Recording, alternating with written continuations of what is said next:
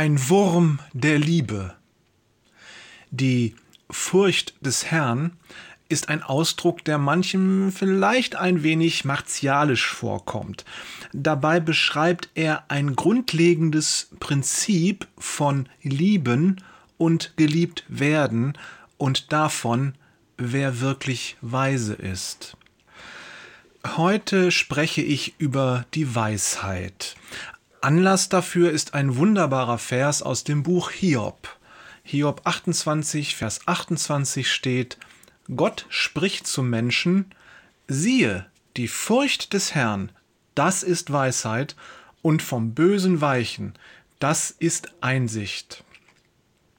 Die Frage ist, was verstehen wir unter der Furcht des Herrn? Zunächst, Furcht hat in diesem Kontext nichts mit Angst zu tun. Gott möchte nicht, dass wir Angst vor ihm haben. Er liebt uns und er will, dass wir ihn auch lieben. Und etwas, vor dem wir Angst haben, können wir nicht lieben. Angst und Liebe schließen einander aus. Furcht in diesem Zusammenhang verstehe ich eher als die Kurzform für Ehrfurcht. Gott ist kein Kumpel von uns. Wir können nicht auf Facebook mit ihm befreundet sein und ganz sicher würde er uns auf Twitter oder Instagram nicht followen. Da können wir noch so schöne Bildchen von Bibelversen posten. er ist uns so hoch überlegen, dass wir uns hüten sollten, uns nur auch im kleinsten Detail gleichwertig oder gleichgestellt zu fühlen. Er ist der Schöpfer von Himmel und Erde und souveräner Herrscher über seine Schöpfung inklusive uns selbst, denn wir sind seine Geschöpfe. Von A bis Z und in jeder Hinsicht sind wir von ihm abhängig. Gott ist alles und wir, ohne Gott sind wir nichts. Ich habe einen Hauskreis im Altenheim. Da sitzen wir einen großen Teil der Zeit zusammen und singen uralte Lieder. Meist steht der Autor des Textes dabei und seine Lebensdaten, die sich im Zeitraum von 17. bis 19. Jahrhundert bewegen. Äh, der jüngste, an den ich mich jetzt erinnere, ist um 1842 gestorben. Also wirklich alte Lieder. Und ich singe sie gern. Sie sind ein beachtenswertes Kontrastprogramm zu unserem Lobpreis heutzutage. Sie spiegeln mehr das Verständnis wider, dass Gott tatsächlich Gott ist. Und wir, nun ja, Menschen. Ich bringe hier mal einen Ausschnitt aus dem Lied Ich bete an die Macht der Liebe. Ich bete an die Macht der Liebe, die sich in Jesus offenbart. Ich geb mich hin dem freien Triebe, wodurch ich Wurm geliebet ward. Ich will, anstatt an mich zu denken, ins Meer der Liebe mich versenken.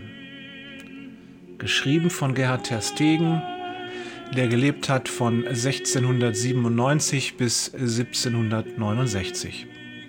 Äh, komisch übrigens. Mir fällt gerade auf, dass die einzelnen Zahlen von den Geburts- und Todes Todestag identisch sind, nur die Reihenfolge ist anders. Okay, wie auch immer. Zu erkennen, dass ich im Verhältnis zu Gott wie ein geliebter Wurm bin, fördert den Glauben. Das Verständnis, im Verhältnis zu ihm ein Wurm zu sein, fördert die Demut und wahrt den ehrfurchtsvollen Abstand zum Vater. Und die Gewissheit, von ihm geliebt zu sein, fördert Dankbarkeit, Hingabe, Liebe und eigentlich alles, was Gott wichtig ist. So stehen wir mit diesem Verständnis ehrfürchtig vor Gott und können seine Liebe erwidern. Ist das nicht großartig? Ist das nicht eins der größten Wunder überhaupt, die Tatsache, dass Gott uns so sehr liebt? Er will uns alle retten, jeden einzelnen Menschen. Deshalb lass mich heute mit einer zweiten Frage enden. Was ist Weisheit? Weisheit ist die Erkenntnis, dass wir Rettung brauchen und dass wir sie in Gottes Liebe finden. Weise ist, wer nach dieser Erkenntnis lebt. Alles andere ist nur das buchstäbliche Stühlerücken auf der Titanic. Liebe Grüße von Jörg, der schon tausend Stühle gerückt hat, Peters und Thorsten, der Ter Stegen liebt, Wader. PS. Uns ist zu Ohren gekommen, dass der ein oder andere Probleme mit dem Kommentieren unter den äh, Beiträgen hatte. Das tut uns sehr leid.